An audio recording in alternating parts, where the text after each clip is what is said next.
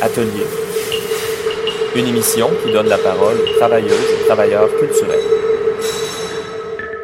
Vous êtes ici au CIBL 101.5 sur le seuil de l'émission Radio Atelier, l'émission des travailleurs et travailleuses culturelles à Jojage, un territoire Gayen-Gayagan dont c'est aussi appelé Montréal. Mon nom est Benjamin Gialard et habituellement, je suis votre guide pour une visite d'une heure dans le monde culturel et artistique. Mais ce soir, j'ai le grand plaisir de céder ma parole à une voix que vous connaissez déjà, c'est celle de Pascal Tremblay. Bonsoir Pascal.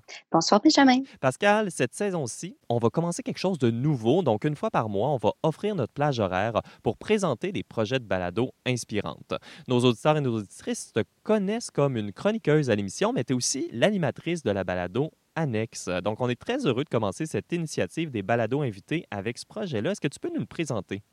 Oui, certainement. En fait, c'est un super projet qui m'a été offert par l'équipe des conférences hypothèses qui euh, réunissent, euh, dans le fond, euh, des étudiants et étudiantes au cycle supérieur qui exposent dans un cadre plutôt académique habituellement euh, leur sujet de recherche et ça se fait ça au Salon du Musée des beaux-arts de Montréal. Mais les filles qui euh, s'occupent euh, des conférences hypothèses voulaient proposer un projet comme un balado qui allait justement présenter euh, d'autres euh, rencontres possibles. De manière un peu plus informelle, oui. Exactement, exactement. Donc, c'est pour ça aussi qu'elles sont euh, venues me chercher parce qu'elles connaissaient mon bagage aussi de médiatrice culturelle. je suis un peu à l'extérieur du milieu universitaire, donc c'est sûr que j'ai des questions aussi qui peuvent rejoindre un petit peu tout type de public, donc que ce soit un petit peu moins formel. Il y a vraiment eu des belles rencontres comme dans le cadre de cet épisode-là qu'on va écouter. Euh, oui, on va écouter votre deuxième épisode. Vous avez combien d'épisodes au total? Pour l'instant, on en a trois parce que quand la pandémie est arrivée, on en était pour enregistrer notre quatrième épisode. Donc, l'épisode 2 que vous allez entendre a été enregistré en février, donc bien avant euh, ce moment de confinement. Donc, je me suis entretenue avec euh, Lisa Tronca, qui est aussi une de nos collègues à Atelier, qui a déjà fait des chroniques avec nous, et Joséphine Rivard, qui sont toutes deux étudiantes à l'UCAM à la maîtrise L'épisode s'appelle euh, Art et espace e-space, nouvelle stratégie d'exposition parce que toutes deux se penchent sur le médium exposition et ses variations euh, actuelles. Et on parle de, on parle de variations. On parle, euh, Joséphine, elle étudie les médiums papier, donc l'exposition, le livre comme un médium d'exposition. Et puis, Lisa, c'est complètement autre chose. C'est le numérique, mais on voit plusieurs connexions quand même entre leurs deux recherches. Oui, exactement. Ne serait-ce que dans le choix des artistes. Donc, il y a des recoupements aussi qui peuvent euh, se faire euh, entre les deux, mais c'est vraiment fascinant de voir comment les filles abordent leur sujet, s'ouvrent à de nouveaux horizons et questionnent aussi le métier qui sont appelés à faire éventuellement peut-être. Ben oui, c'est ce que j'allais dire, parce que votre conversation vous amène à plein d'endroits, parler notamment aussi de la place de l'art dans les médias. C'est une conversation informelle qui va dans tous les sujets. Vous riez aussi, c'est vraiment bien. Ça change de Radio Atelier, là, où on a chacun de nos émissions, chacun des segments un après les autres. Oui, mais c'est sûr que comme je connaissais déjà Elissa pour avoir travaillé avec elle, donc ça crée quand même une espèce de climat aussi un peu plus convivial. Et euh, bon, Elissa étant amie aussi avec euh, Joséphine, donc il y a eu vraiment... Ça fait une belle conversation. Oui, une belle cohésion, exact. Oui, je voulais dire qu'on avait reçu euh, aussi Camille Richard et puis Laurence Garneau à notre émission numéro 69 le 6 janvier dernier pour parler justement des euh, balados hypothèses. C'est un bon moment, je pense, pour aller écouter ça. Oui, on est prêt. Merci beaucoup, Pascal Tremblay. On va écouter euh, la deuxième balado d'Annexe. À quoi sert la recherche universitaire en histoire de l'art? Comment expliquer toutes ces heures passées à la bibliothèque? Pourquoi étudions-nous des aspects si spécifiques comme le nombril de Saint-Sébastien? Mon nom est Pascal Tremblay. Voici Annexe. Chers auditeurs et auditrices, bienvenue à notre deuxième épisode intitulé Art et espace, nouvelle stratégie d'exposition. Je suis en compagnie de Lisa Tronca et Joséphine Rivard, à qui je vais laisser le soin de se présenter à vous. On commence avec toi, Joséphine. Merci, Pascal. Bonjour. Allô? Alors, euh, oui, je me présente. Je suis candidate à la maîtrise euh, à l'UQAM en histoire de l'art sous la direction de Marie Fraser et j'en suis à ma quatrième année d'études en ce moment, toujours en rédaction. Si je peux vous présenter mon, mon sujet euh, rapidement, mon sujet de maîtrise, en fait, euh, je peux commencer par le titre simplement. Ça, ça s'appelle Commissarier la dématérialisation, enjeu actuel des pratiques de l'exposition imprimée. Donc, en gros, je fais une analyse des enjeux euh, commissariaux propres aux pratiques de l'exposition imprimée. Je me fais souvent demander la question, qu'est-ce que c'est l'exposition imprimée? Je me suis euh, moi-même euh, défini la chose euh, à des fins de, clarté pour mon mémoire, mais aussi pour moi, ça, ça m'aide beaucoup dans mon mémoire. Donc, le terme exposition imprimée, qui détient plusieurs synonymes, évidemment, comme exposition publiée, exposition éditée, catalogue exposition même, toutes ces appellations-là, dans le fond, réfèrent au même phénomène, c'est-à-dire une exposition individuelle ou collective qui se matérialise sous la forme d'une publication et ou d'un médium imprimé, qui adopte des modalités de matérialisation et de diffusion s'apparentant au domaine de l'édition et qui naît suite à l'initiative d'un commissaire lui-même adoptant le rôle de l'éditeur en chef de cette dite publication. Quand même. Voilà. On oui, c'est ça. Oui, ben, ça, ça demandait une définition quand même parce que exposition imprimée, ça n'a pas l'air compliqué comme terme, mais quand même, il y a, il y a plusieurs enjeux. C'est vraiment, ça, ça définit vraiment cette intersection-là entre l'édition et l'exposition. C'est ça le, le gros point de, de cette manifestation-là. Donc euh, voilà, de- du côté de mon mémoire, en- encore une fois, la, la méthodologie que j'ai adoptée, dans le fond, j'ai d'abord fait un retour dans le temps pour étudier la genèse du phénomène des expositions imprimées. Ça prend vraiment racine à l'avènement des arts conceptuels dans les années 60, surtout en Amérique du Nord, surtout à New York. Et euh, je suis vraiment remontée dans le temps pour aller étudier comment comment ça, ça, ça a pris forme, ces premières expositions imprimées, quel était le rôle des commissaires à l'époque, les organisateurs d'expositions, puisqu'on n'utilisait pas le terme commissaire à l'époque, quelles étaient leurs intentions, leurs enjeux. Euh, et j'ai pris en exemple les, les cas très populaires de, des expositions de Lucy Lippard et de Seth Siegelhaub. Et c'est vraiment, c'est ça. À ce moment-là, on parlait justement de dématérialisation. Je l'utilise dans le titre, mais je l'utilise un peu juste dans le titre et par rapport à ces phénomènes-là dans les années 60 parce que c'est plus vraiment ce que c'était à l'heure actuelle. Donc voilà, en, en second chapitre, j'ai fait un, j'ai dressé un pont avec les pratiques actuelles de l'exposition imprimée. Justement, je me suis posé la question, ça a pris, ça a pris racine dans les années 60, ça a débuté dans les années 60, mais c'est encore d'actualité. On utilise encore cette même forme d'exposition-là, cette même stratégie? Comment ça se déploie aujourd'hui? Est-ce que les commissaires sont habités par les mêmes intentions, les mêmes objectifs, les mêmes convictions également? Euh, donc, je me penche, en fait, je me penche sur trois cas de commissaires qui utilisent l'imprimé pour euh, conceptualiser et diffuser leurs expositions. Alors, les trois commissaires sont Anne-Sulric Aubris, Mathieu Copland et Charlotte Chittam. Donc, trois commissaires de, ben, d'Europe, euh, majoritairement. Oui, ils sont les trois d'Europe, de trois générations différentes, qui ont un, une stratégie vraiment différente par rapport à l'imprimé, mais qui, qui vient vraiment regrouper tous ces enjeux-là propres à l'édition et à l'exposition. Et euh, donc euh, voilà, et finalement dans ce troisième chapitre que j'essaie tant bien que mal d'écrire en ce moment, mais ça, se passe bien, mais un gros travail. Donc euh, c'est- plutôt en, en- dernier lieu une analyse de la persistance du phénomène, mais d'un point de vue beaucoup plus critique. Donc en soulevant plutôt l'aspect institutionnel et commissarial du phénomène, formellement je me questionne sur la, la mise de l'avant de cette signature commissariale qui est très présente.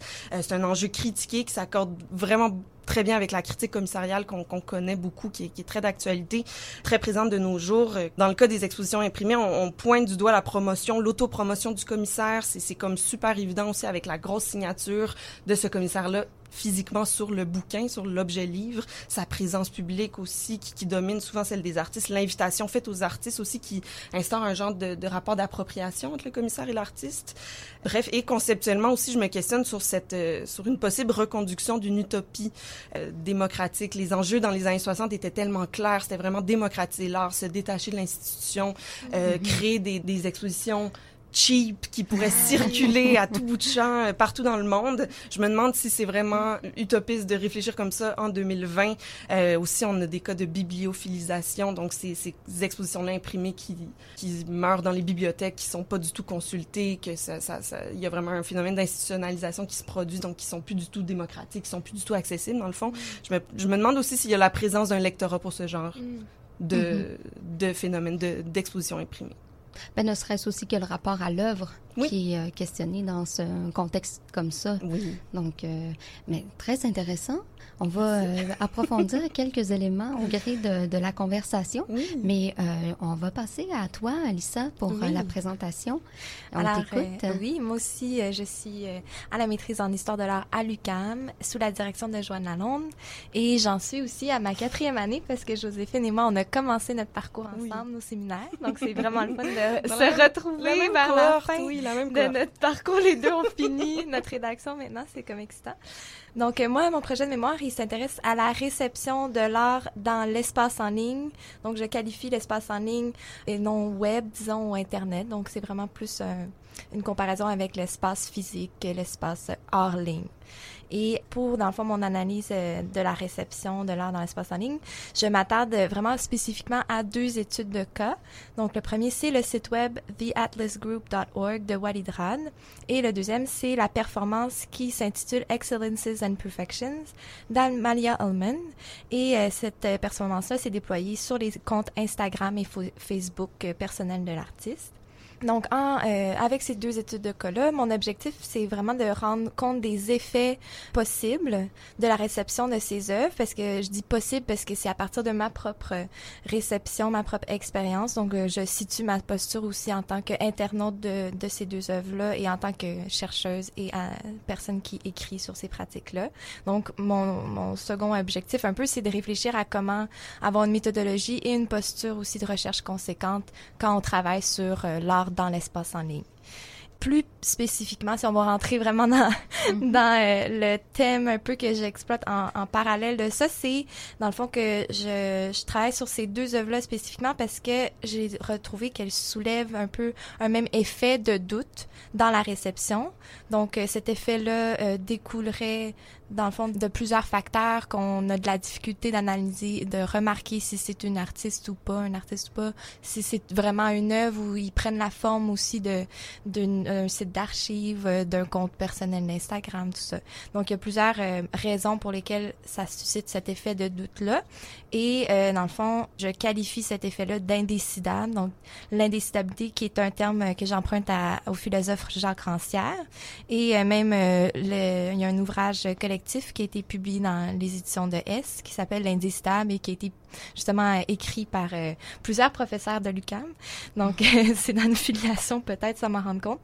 Et donc, l'indécidable, euh, pour celles et ceux qui, se demandent ça veut dire quoi un peu, donc ça permet de nommer une position limite, donc l'entre-deux ou l'effacement des frontières, par exemple entre le vrai et le faux, la fiction, la non-fiction et l'art et le non-art. Donc, pour parler de l'espace en ligne et l'art web dans cet espace-là, je trouvais vraiment pertinent pour justement la requestion des frontières comme ça et euh, des une remise en question des catégories traditionnelles de l'artiste, de l'objet d'art, euh, de- du contexte de réception institutionnalisé, tout ça. Donc euh, voilà en gros sur quoi je travaille. J'ai trouvé intéressant que tu aies nommé tes chapitres. Peut-être je peux y aller avec ça parce que on a une méthodologie un peu différente. Moi, dans le fond, j'ai, je travaille, mon premier chapitre met un peu, un peu en place c'est quoi l'indécidable, c'est quoi les, les concepts que, que je travaille, puis de ma méthodologie de travail pour ensuite faire vraiment une, un chapitre euh, par œuvre, par analyse. Donc, euh, c'est en gros comme ça. Mais finalement, peut-être c'est intéressant de dire qu'on n'écrit pas tout de intro à conclusion. donc, j'ai vraiment commencé par écrire mes études de cas, donc de rendre compte de ces analyses-là, puis de cette expérience des œuvres. Puis après, je reviens, mais finalement, dans l'ordre, on verra ce que ça fait. Mais je trouvais intéressant, c'est même ma directrice qui m'a conseillé, parce que finalement, c'est quoi la première chose qu'on fait quand on rencontre des œuvres? Ben, on, on les expérimente, puis c'est intéressant de, de retracer tout de suite cette expérience-là. Donc, c'est comme ça que j'ai procédé. Ben, déjà, en partant, euh, moi, ce que je trouve euh, intéressant, c'est quand on demande à des étudiants et étudiantes euh, au cycle supérieur, qu'ils soient au doctorat ou à la maîtrise, mais qui sont en plein dans le vif de la recherche, et qu'on leur demande de faire une présentation succincte. Oui. C'était pas facile. facile. Puis co- comme on, on disait juste avant le début de l'enregistrement, on a tellement le nez dedans en ce moment. Oui. C'était un exercice de résumer la chose puis de le synthétiser pour pouvoir le, le dire clairement parce que Oui. Puis en quatre ans, je pense que je l'ai dit de 40 000 façons différentes. Parce que plus tu travailles dessus, plus tu Ah comprends que ce que Ouais. tu fais. Puis des fois, tu t'adaptes comme l'on- moi, en tout cas, on s'est adapté aussi au contexte de gens qui peut-être connaissent pas l'histoire de l'art ou l'art euh, en général. j'ai souvent fait des tests de comment présenter Oui, mon, on mon fait des sujet, tests je- beaucoup. par quelle partie commencer? J'ai Ouais, testé vrai. plusieurs fois. Et qu'est-ce qui, justement, oriente la sélection qu'on fait? Est-ce que ça va être le public à qui on s'adresse? Est-ce que ça va être l'étape où on en est rendu? Est-ce que ça va être dû à, là, en ce moment, ce qui, moi, me fait vibrer dans ma recherche est tel élément? Je veux dire, une recherche, ça devient pluriel aussi. Oui. Alors, Euh, Ouais. ça, ça- en effet, ça dépend beaucoup de à qui tu parles. Euh, si c'est là, ça les intéresse ce genre de sujet-là, c'est niaiseux à dire, mais euh, mais après, moi, je sais que c'était super personnel aussi. Moi, je sais que c'était très, euh, co- comme je disais, ça, ça demandait moi aussi ce- cet effort-là de synthèse Mm. euh, m'appartenait beaucoup. Fait que là, le, le rendre puis le, le le, le- ouais, de, c'était comme une mini médiation à, à mon niveau de pouvoir euh, le dire euh, très rapidement puis bien.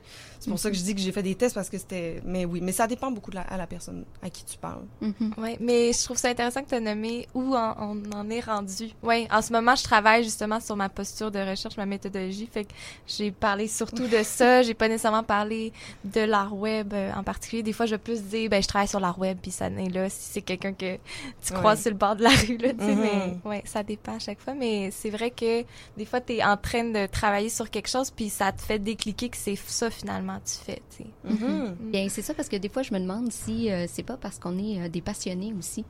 Donc, ça fait qu'on vient à tout déballer, à avoir envie de tout dire Ah parce oui. que on est tellement motivé par ce qu'on fait. Je sais pas si, justement, en, en revenant sur euh, l'idée de, de trouver une manière pour pouvoir aborder le sujet de façon succincte, euh, euh, le- le- l'idée de titrer aussi, Ah comme oui. on le fait présentement pour euh, euh, cet épisode-ci, parce qu'on en a quand même discuté avec vous Mhm. du, du- du choix du titre, Oui. qu'est-ce qui était le plus pertinent selon vous et qui se rapportait le plus à vos recherches.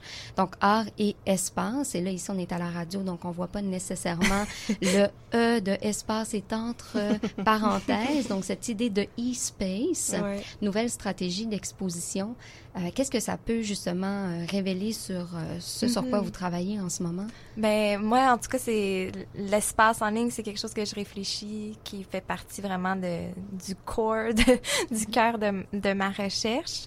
En général, je pense que c'est quelque chose que euh, je veux réfléchir plus, c'est dans quel contexte qu'on reçoit cette œuvre-là, peu importe euh, on est où. Si on est dans un contexte muséal, cet espace-là va influencer nécessairement. Mais là, le fait que moi, je suis dans un nouvel espace comme le web pour la réception, c'est sûr que j'ai comme pas le choix un peu de le réfléchir. Fait que moi, je le vois vraiment que c'est un contexte de réception particulier. C'est des plateformes diverses aussi. Donc, c'est pas un espace unifié non plus, le web, les réseaux sociaux, l'ordinateur. Est-ce qu'on le pense comme un médium aussi, comme le, le dispositif? Est-ce qu'on le pense comme la sphère générale, fluide euh, du web? Donc, c'est dans toutes ces considérations que je pense euh, Mhm. l'espace dans, dans mon cas. C'est, c'est drôle, on dirait que ça vient de me, me flasher de penser à toi, à l'ordinateur, à l'espace d'ordinateur, puis mettons moi, l'espace du livre. C'est Oui. pas du tout la même chose, mais comme il y a- il y, a ce rapport-là, euh, je me, je me suis posé la question, vu que tu nous en avais parlé justement de, de cet espace-là d'exposition, moi, de réfléchir mentalement, de, de se faire, d'interpréter subjectivement tout ce que tu vas lire. Il y a comme ce, ce rapport-là d'intimité, puis souvent les artistes, les commissaires vont, vont, vont demander, ça fait partie du concept de l'exposition, ils vont demander aux lecteurs de, de se faire leur propre idée, de se dire les mots dans leur tête. Tu sais, Il y a comme un rapport très mental. Mais après, c'est ça, co- comme je disais, si on sort un peu de l'objet livre, euh, l'espace de l'exposition imprimée, comme je disais, dans, dans, les, dans la genèse du phénomène d'exposition imprimée, c'était vraiment pour être démocratique, puis justement qu'il n'y ait pas d'espace d'exposition, qu'on se rende pas à une galerie, qu'on se rende pas à un musée, qu'on se détache de l'institution, qu'on puisse euh, imprimer un zine là, en deux secondes, on le broche, on l'envoie en Chine, puis on vient de créer une exposition mondiale. Ouais, le vent, dans ce sens-là, on se rejoint Ouais. parce que le web, les débuts des net artists, c'était de pas avoir à demander à une Exactement, institution de ouais. l'exposer, de le faire par Ouais. soi-même, de Ouais. faire à travers un réseau connecté. Puis l'expérience d'une œuvre web, souvent, se fait solitairement. aussi, ouais, ouais. On a plein de points communs. on s'en rend compte. Ben oui, c'est drôle, puis euh, j'ai oublié mon idée. Mais ça va sûrement te revenir. Euh, moi, j'ai pour m'en dire, quand c'est important, ça me revient souvent. Sélection naturelle. Mais n'hésite pas à me faire un petit signe si jamais ton, ton idée te, revient. Mais moi, ça me fait penser justement parce que, Lisa, tu m'as donné un petit défi de... Ah oui? De, oui, c'est ça. De, donc, d'aborder le travail de The Atlas Group par moi-même, par mes propres recherches. Bon, bien hmm. évidemment, nos moteurs de recherche étant ce qu'ils sont et étant moi-même quand même un peu versée dans des recherches en histoire de l'art et muséologue et tout ça. Donc, euh, quand j'ai fait ma recherche, tout de suite, ce qu'on me popait, c'était des euh, conversations avec euh, l'artiste qui parlait du travail. Donc, je suis pas allée chercher tout de suite. J'ai ah, dû descendre un peu plus bas pour arriver sur le site où est présentée l'exposition. Et donc, je suis entrée là-dedans sans avoir trop d'éléments. Et rapidement, je me suis demandé qu'est-ce qui était vrai et ben, qu'est-ce qui était faux? Donc c'est pas juste moi. Je pense que c'est une expérience partagée quand même. Mais je suis contente de, ben oui, c'est ça, de voir comment t'es arrivé sur l'œuvre. J'intègre pas trop ça parce que justement, je fais pas une étude de terrain sur euh, mm-hmm. comment on fait ça, mais c'est intéressant aussi de voir comment on rencontre ce site web-là. Juste pour préciser, c'est pas une exposition nécessairement, mais ça se conçoit comme une œuvre en soi. Mais ça peut avoir l'air d'une exposition parce que The Atlas Group, euh, dans le fond, c'est un projet de plusieurs années, donc presque 10-15 ans que l'artiste s'est investi là-dedans. Il y a eu beaucoup de œuvres et d'itérations différentes du projet. Et le site web montre la constellation de ces choses-là, des, mhm. documents qui sont issus de ce projet-là, mais sous forme d'archives, on dirait une archive assez euh, rustique, Web 1.0, euh, où c'est très minimaliste et par déclinaison de fiches et tout ça. Mhm. Donc, euh, tu as eu quand même un effet de pas savoir si c'était des œuvres ou pas? Euh, oui, c'est ça, exactement. Puis ici, euh, la personne à laquelle il référait, comme euh, le spécialiste, le docteur, que le nom m'échappe. Fadel Fakouri. Exactement. Donc, si ça, c'était la réalité, puis bien, tout de suite, je suis plongée dans cette idée de, de, de fake news, de mm-hmm. art, non-art, parce que tu m'avais bien parlé aussi de, de Jacques Rancière et de la référence à laquelle tu faisais par rapport à, à cette idée de... L'indécidable. L'indécidable, exactement. Merci beaucoup, Joséphine. Donc, je trouvais ça super super intéressant parce que moi, je suis une spectatrice qui aime avoir accès à l'objet. Ah. Qui aime vivre. Tu sais, moi, je vais au théâtre, puis je vais au cinéma. C'est clair le contexte. On est devant une pièce. c'est ça, exactement. J'aime vivre ces espaces-là. Puis comme commissaire, j'aborde l'espace aussi comme ça. J'investis mm. l'espace. Mm-hmm. Donc, je trouvais ça intéressant d'avoir accès à une œuvre de cette manière-là. Euh, puis aussi, euh, si je peux faire un petit euh, parallèle avec mm-hmm. un de tes, Joséphine, un de tes... études de cas. Oui, c'est ça, études de cas. Voilà, merci. le Xerox, Xerox Oui. Ouais. Je me disais que ça aussi, c'était intéressant parce qu'il y avait quelque chose dans la présentation aussi qui était... Euh, ben oui, dans la présentation. Euh, oui, ben en fait, c'est ça, c'était un, un, projet de Seth Gellard en 1968. Pas mal euh, l'exposition imprimée, la, la, première exposition imprimée qu'on a vraiment étudiée, définie comme telle.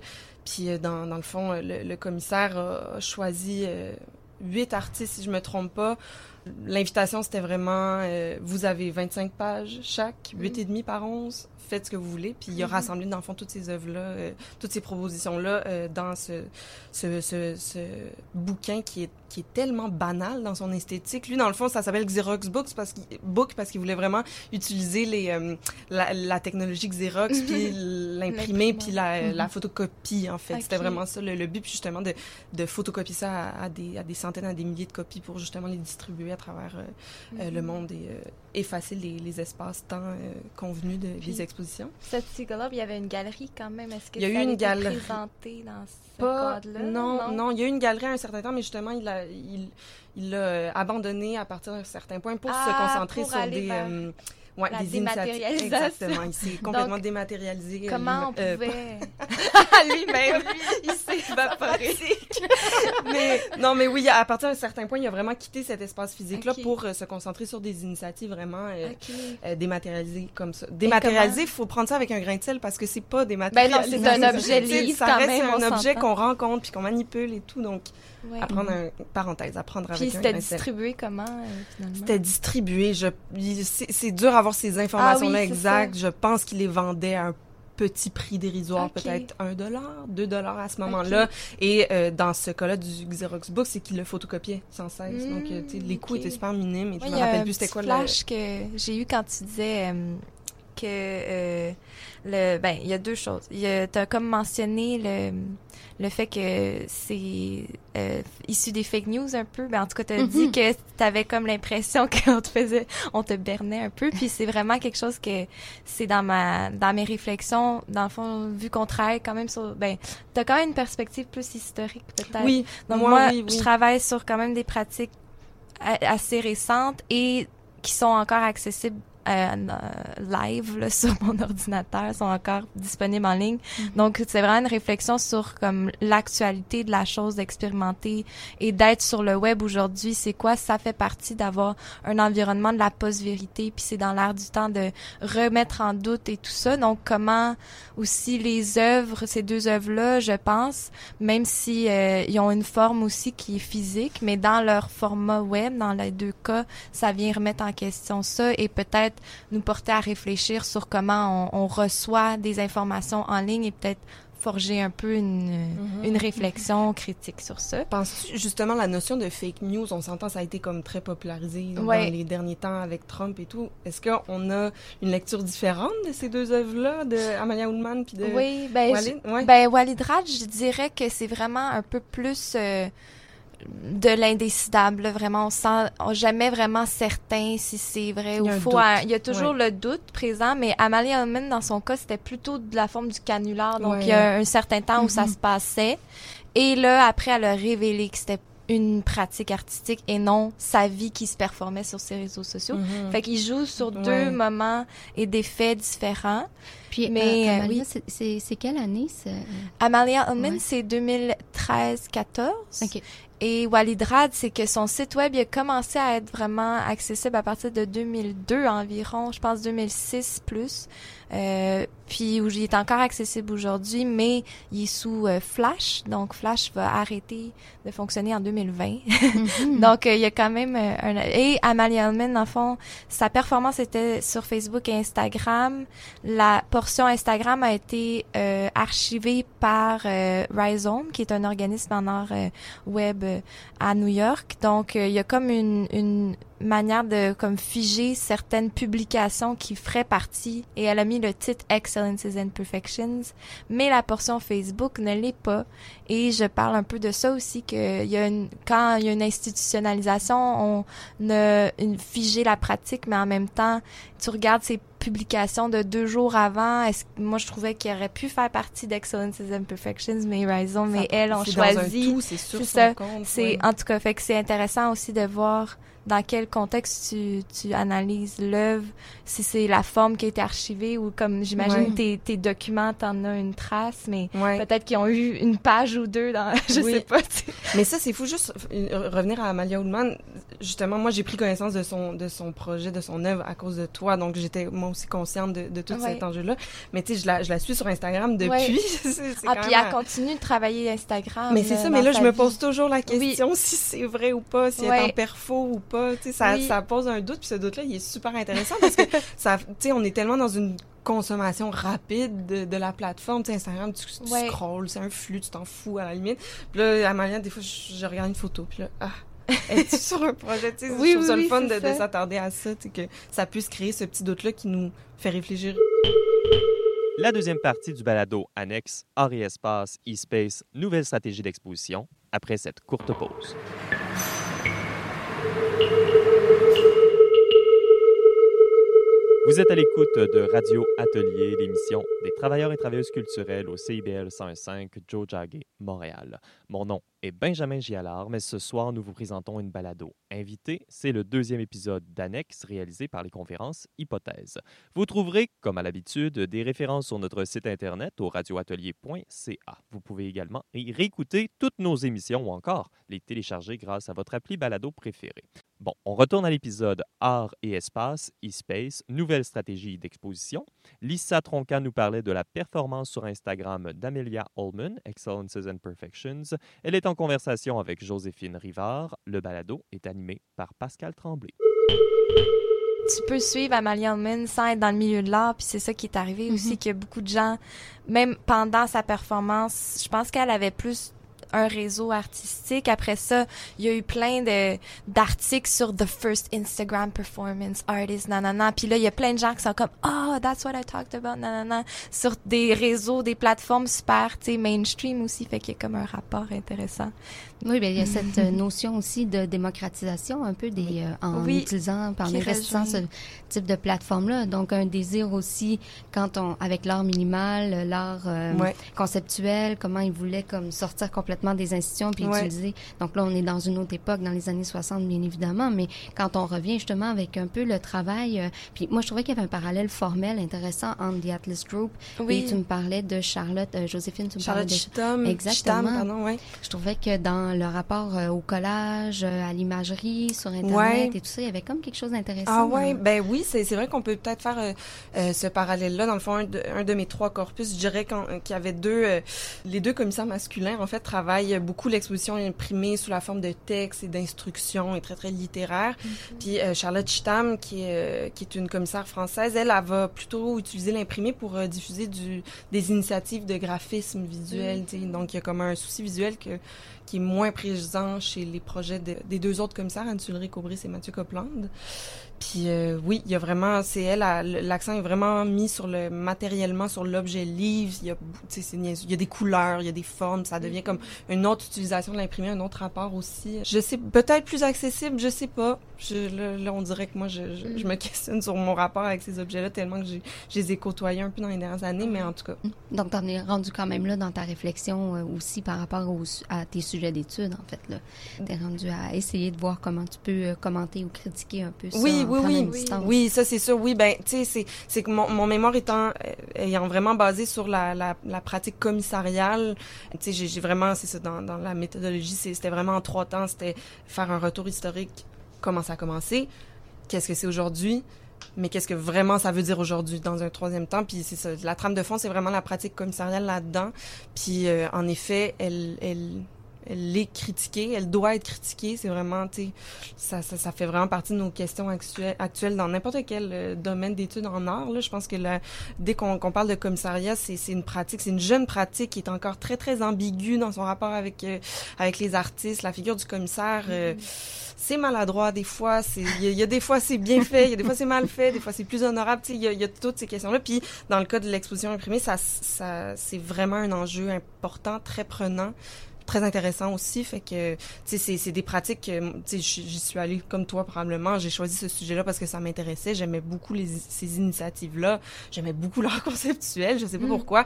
Mais tu sais je suis quand même allée creuser à la fin parce qu'il y a des trucs super problématiques là. Moi de de voir juste un, un, un livre une exposition imprimée puis voir juste le nom du commissaire en gros Mhm. sur la page couverture sur le quatrième de couverture une exposition de blablabla de voir son Ouais, nom ben, t'as Anne Zulrich Aubry, Oui, quand même, hein. qui est comme un, Oui. un point d'exclamation Ouais. Ah oui, c'était comme le- l'exemple le plus évident, mais qui collait tellement avec le phénomène, justement. Mais j'ai voulu essayer de, de me détacher de lui à un moment, mais c'est qu'il colle trop. Ben oui. Ça, c'est correct question, aussi. ouais. Est-ce qu'on aime les sujets Ouais. d'études qu'on Ouais. a ou faut en parler ou pas?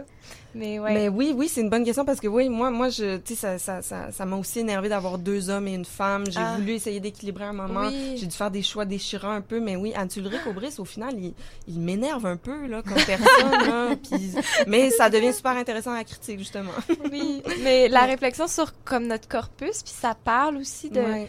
tu sais, j'ai à, à un moment donné dans mon parcours, j'avais trois trois œuvres dans le fond que j'analysais, puis euh, il y en avait une qui, qui a dû sauter parce qu'elle était plus indécidable. là. Les Ah. artistes, il y avait complètement, c'était une œuvre vraiment qui était en cours, puis il avait vraiment changé. Puis j'étais en j'étais pas sûre encore de le garder puis de justement tracer cette évolution là puis de dire que oui, c'est une dimension du web là, puis des œuvres qui sont évolutives, mais finalement je suis restée avec deux parce qu'aussi je sentais qu'il y avait Walid Rad qui est un artiste d'origine libanaise, puis Amalia Ullman qui est une femme qui a des propos féministes. Je sentais que aussi il y avait comme un rapport, un poids critique dans leurs deux pratiques que j'étais bien avec. Mais j'avoue Ah que oui. si j'avais des pratiques où, ouais, des fois, tu te dis, ah, cette personne-là, tu sais, c'est comme Ouais. une réflexion aussi, ça. Ouais. Donner la place à ces gens-là, c'est quand même un gros, un gros Oui, flambeau. parce qu'on leur donne de l'importance, vraiment. Mais pour ma défense, mon troisième chapitre... Ah, euh, je veux en- en- non, non, mais je tiens à le préciser parce que ça, ça, ça a été... euh, c'est ça, je me suis posé la question, puis j'ai... Il y a des efforts à faire, puis il faut les faire. Puis euh, mon troisième chapitre est en majorité basé sur des auteurs euh, Oui. femmes, des autrices qui ont théorisé beaucoup la question commissariale, justement. Donc ça, Oui. ça j'y tenais beaucoup. Et ça marche bien pour le moment. Ah, Donc, euh, Parce qu'il n'y a pas seulement les artistes ou les œuvres ou les expositions sur lesquelles on travaille, mais il y a aussi les, les théoriciens et théoriciennes. Puis ça, c'est un gros enjeu Oui, aussi ouais. de qui on, À à, qui qui on, on- donne la ouais, parole. à qui on donne la parole. Ben, exact. moi, je trouve ça toujours euh, fascinant aussi qu'on parle de ces questions-là parce que pour- en ce moment, on n'est que des femmes. Oui. Et euh, quand- dans, le- au tra- dans le travail aussi, moi, je suis majoritairement entourée de femmes. Mm. Et quand on vient à parler de sujet, des fois, c'est, drôle, mais c'est des, soit des artistes hommes ou encore euh, justement des pratiques masculines. Mais on dirait que des fois, c'est parce que mais on, est tellement, on est aussi tellement entouré de femmes, nous, que. Mm. Mais c'est, un sujet euh, qu'on pourrait creuser Oui. pendant des heures et des heures. Mais il y a beaucoup de, de quand même, on, dans notre parcours en histoire de l'art, il y avait beaucoup de femmes, et on, est blanche aussi, en la tour des Oui. micros en ce moment. Oui. Puis on, dans notre parcours à l'université, je trouve qu'on est beaucoup blanc, nos profs sont très blancs. Fait que ça, c'est une autre réflexion. Je pense que ouais, il y, a- il y a comme des couches qui s'ajoutent plus les années avant, je trouve. Puis là, on est comme, OK, il y a aussi d'autres euh, blind spots qu'on qu'on a dans notre pratique de tous sûr, les jours. oui. Mais Mhm. Ah oui. Ben moi, c'est ce que j'aime aussi par rapport à votre approche euh, dans vos euh, dans, dans votre recherche, dans votre processus académique, parce que bon, vous faites des petites blagounettes là, depuis le début par rapport à la durée. Hein, vous Oui, êtes en- ça, faut en rire. Ah oui, la durée. Ah oui, il faut en rire, sinon on Donc, s'en euh, sort pas. de l'idée du, du 4 ans et tout ça, mais euh, bon, faut le dire, vous êtes aussi très impliqué professionnellement parlant, donc vous choisissez aussi de faire la part des deux, le côté académique, mais d'être euh, impliqué dans votre euh, dans, dans votre communauté. Donc j'aimerais qu'on parle de cette euh, notion-là aussi de, du rapport aux études, mais au travail concret Mhm. de terrain. Qu'est-ce que comment ça peut vous nourrir ou comment ça peut vous donner comme l'espace mental nécessaire pour Ah oui. euh, Ben, tu ben, premièrement, je pense que de- par rapport au, au sujet de Lisa et moi, c'est comme un peu euh, évident que l'expérience de terrain est pertinente, Mhm. vu qu'on travaille l'exposition, l'œuvre, euh, euh, tu sais, dans, dans un- et la non, le non-espace. Mettons, Ouais. c'est juste des questions qui sont vraiment pertinentes à aller explorer sur le terrain, de un. Puis après, vraiment, je pense que s- il s'agit vraiment d'un équilibre mental, en tout cas, que moi, j'ai- accepté dès le début, tu sais, je me suis rendu compte que j'étais très portée. Oui, la, la, la maîtrise est super importante, les cours euh, sont fascinants, c'est tu sais, c'est des disciplines qui nous intéressent. Mais je veux dire, j'ai eu une opportunité à, un- moment d'aller travailler, de faire un projet à quelque part. Puis oui, c'était tellement enrichissant. tu développes toi, ta, ta, ta- ton mental. Tu prends une pause aussi. Tu sais, c'est. Je vois vraiment ça comme un équilibre, comme de la complémentarité. C'est, c'est. Puis aussi, on bâtit notre chemin pour après. On met des pierres sur un chemin qui va, qui va se poursuivre après parce que c'est, c'est, c'est aussi une question de se dire que là, on a fini la maîtrise, mais qu'est-ce qu'on fait après? Tu sais, c'est Ouais. super vertigineux, là. Puis moi, je, je sais que ça m'a réconforté souvent de me dire, bon, je vais aller chercher cette expérience-là, je vais prendre une pause euh, de, de trois mois, je vais, je vais faire ce contrat-là, je vais revenir, puis, mais tu sais, je vais avoir fait des, tu sais, je me suis- je vais, je vais m'être fait des contacts, je vais avoir euh, appris beaucoup, beaucoup sur le milieu. Voilà. Encore une fois, je- de l'équilibre. Vraiment Oui. de l'équilibre. C'est bon. oui.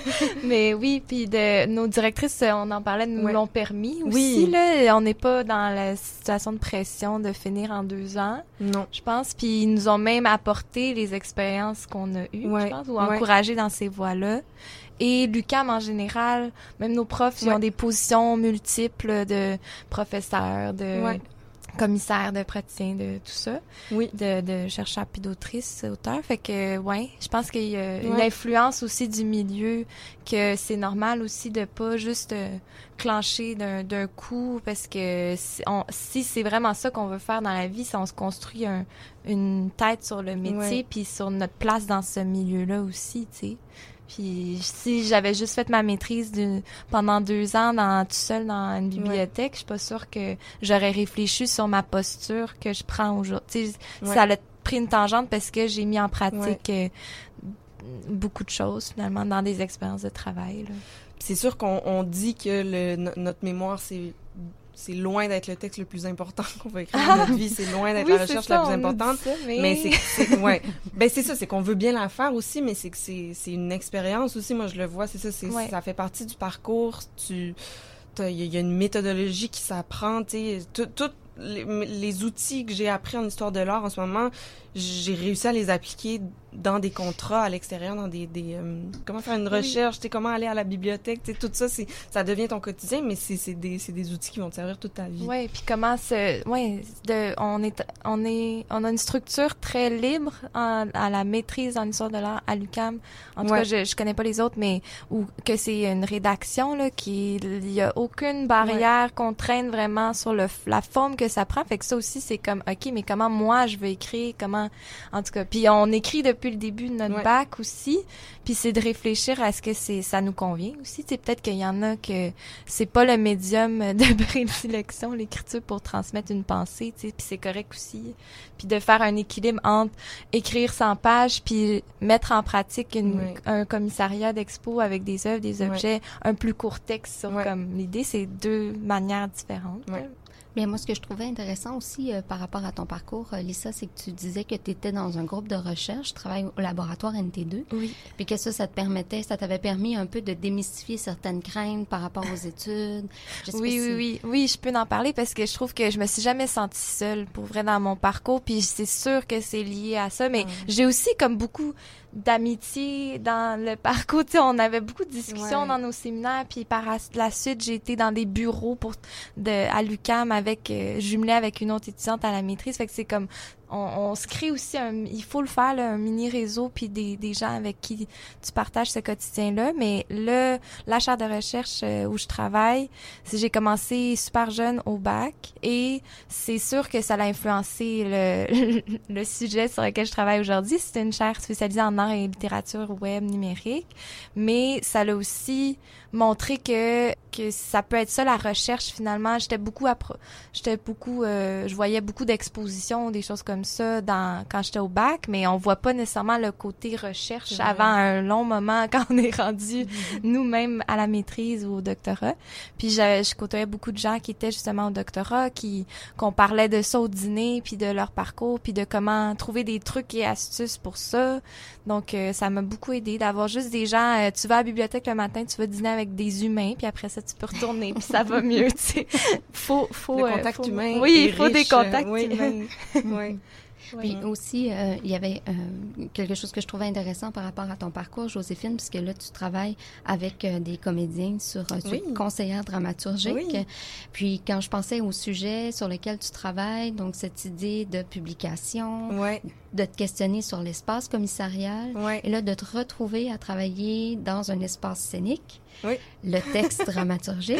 Oui. Je sais pas, moi, je voyais bien des, des ramifications ben hyper intéressantes. Ben oui, ben juste, euh, ben tout à fait. Puis je, je, je remercie la vie d'avoir mis ça sur mon chemin parce que je trouve ça tellement enrichissant en ce moment de, d'expérimenter ça.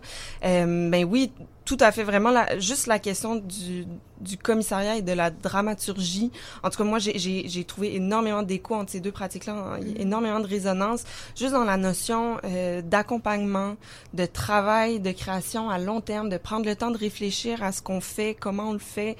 Euh, mm-hmm.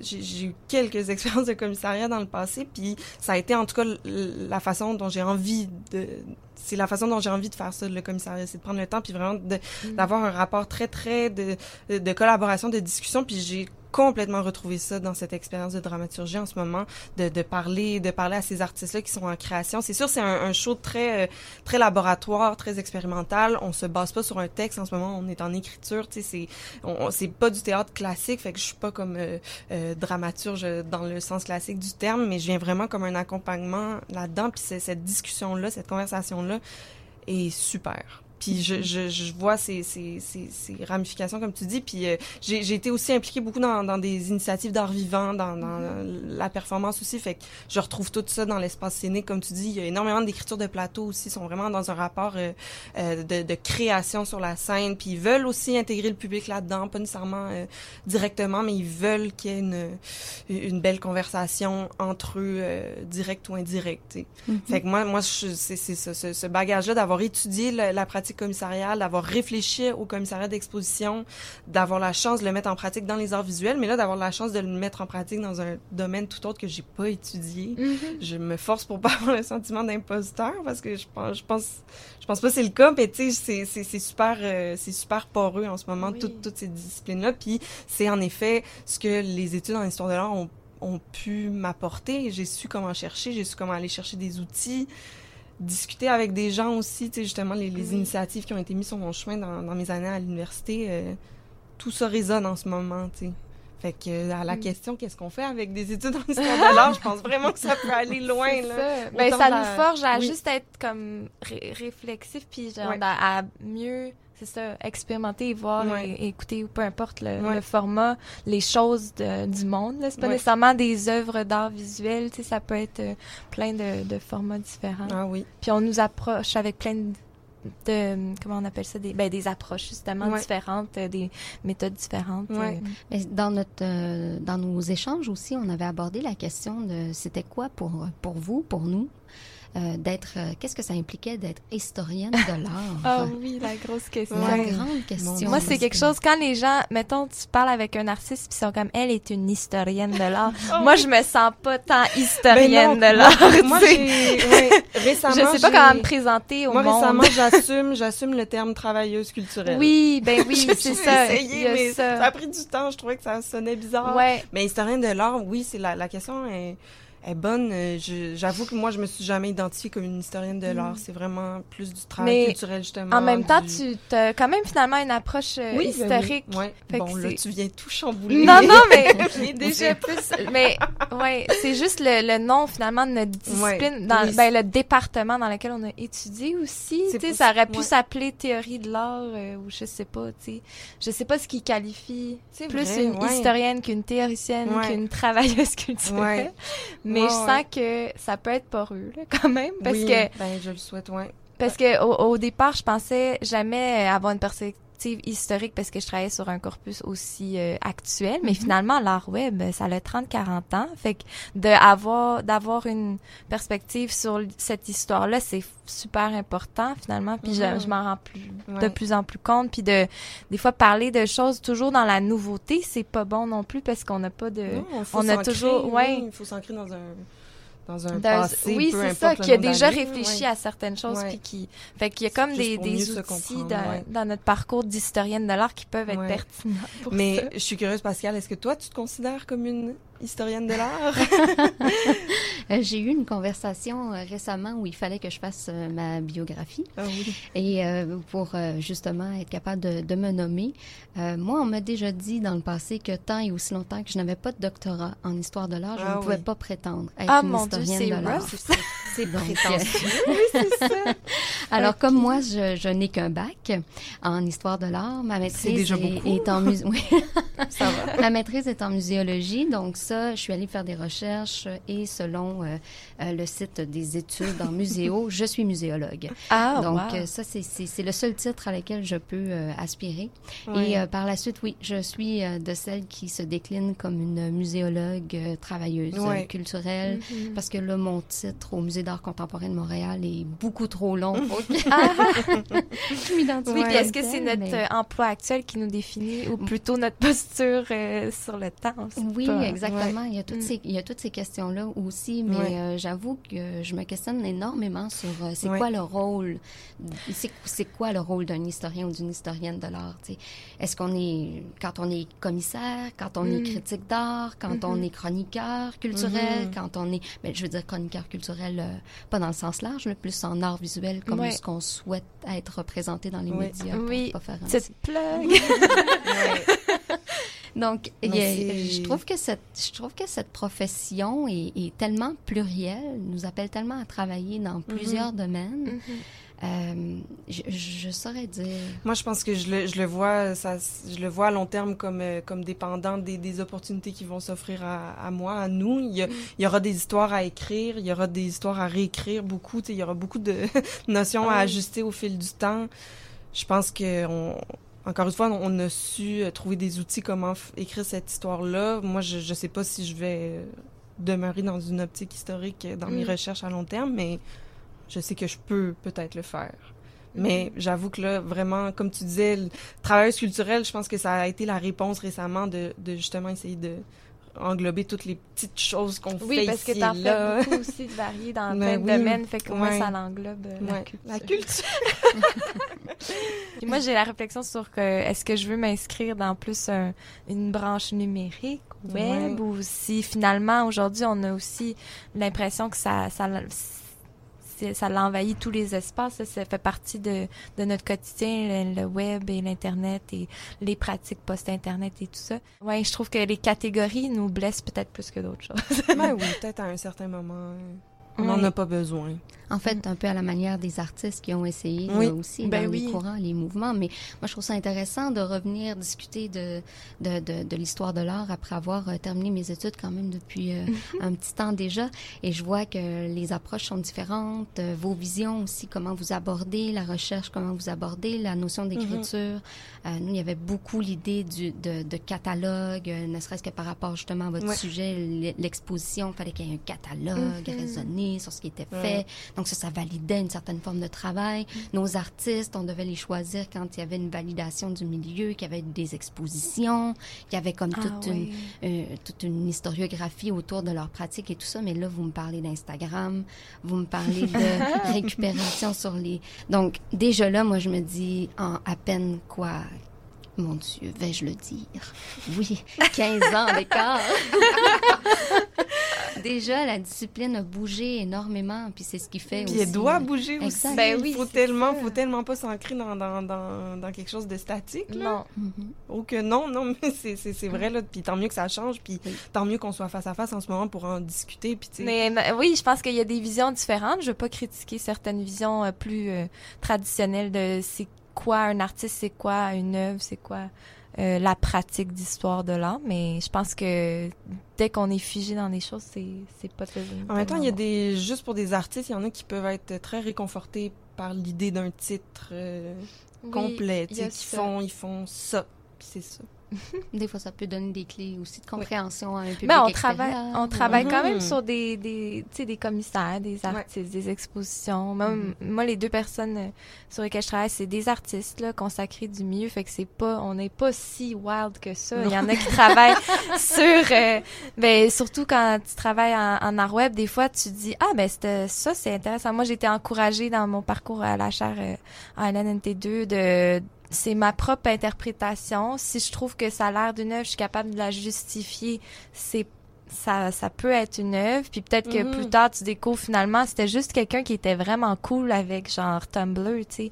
Mais, mais c'est quoi le, tu sais, c'est, c'est-tu grave ou tu sais, en tout cas. Oui, que- ça, ça, on, on croit ça de plus en plus, euh, justement, nous, comment on perçoit la chose, mais aussi comment les choses s'autodéfinissent. Là. Dans le cas Mm. des expositions imprimées, c'est vraiment flou, souvent comme limite entre l'exposition imprimée, le catalogue ou même le livre d'artiste. tu sais, C'est comme Ah, toutes ben oui. affaires. Ou les oui, c'est ça, il y a- y autre plein- de définitions différentes, plein de, de cas différents, puis euh, surtout mes réponses, je les ai trouvées dans, dans les autodéfinitions des commissaires qui Mhm. disaient ben ça, je sais que ça a l'air peut-être pas de ça, mais j'affirme que c'est une Oui. imprimée.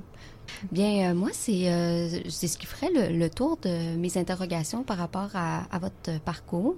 Je ne sais pas si vous, vous auriez un dernier euh, cri du cœur ou... euh, Ben moi oui en fait puis là c'est parce que tu Ah. t'as ouvert la porte tantôt non mais c'est je, je pense que ça serait juste euh, bien en plus on est dans les, les bureaux de CI CIBL en, en ce moment ça serait bien de souligner le- les, les grands efforts qui sont mis en ce moment par Benjamin alors de, de pour une meilleure représentation des arts visuels euh, dans les médias québécois Mhm. canadiens je sais pas moi ça, ça fait beaucoup partie de mes, mes pensées en ce moment je trouve que c'est un combat qu'on est euh, qu'on qu'on qu'on est bien de, de, de mener en ce moment. Puis j'aimerais beaucoup beaucoup ça euh, voir plus de représentation plus de médiation plus de recherche de la part des, des médias québécois sur, euh, sur les arts visuels parce Ouais. que j'ai j'ai l'impression qu'on est pris dans un cercle vicieux euh, de de d'hermétisme puis de, de de les arts visuels qui sont compliqués pour tout le monde. Fait qu'on n'en parle pas fait que c'est compliqué fait qu'on n'en parle pas J'aimerais beaucoup ça que ça cesse. Puis là, tu, tu me fais penser à ça parce que tu t'as Mm. glissé Mhm. euh, une petite, euh, t'as- ouvert un peu la porte, donc. euh, Oui, puis euh, même aussi nous, en, en tant que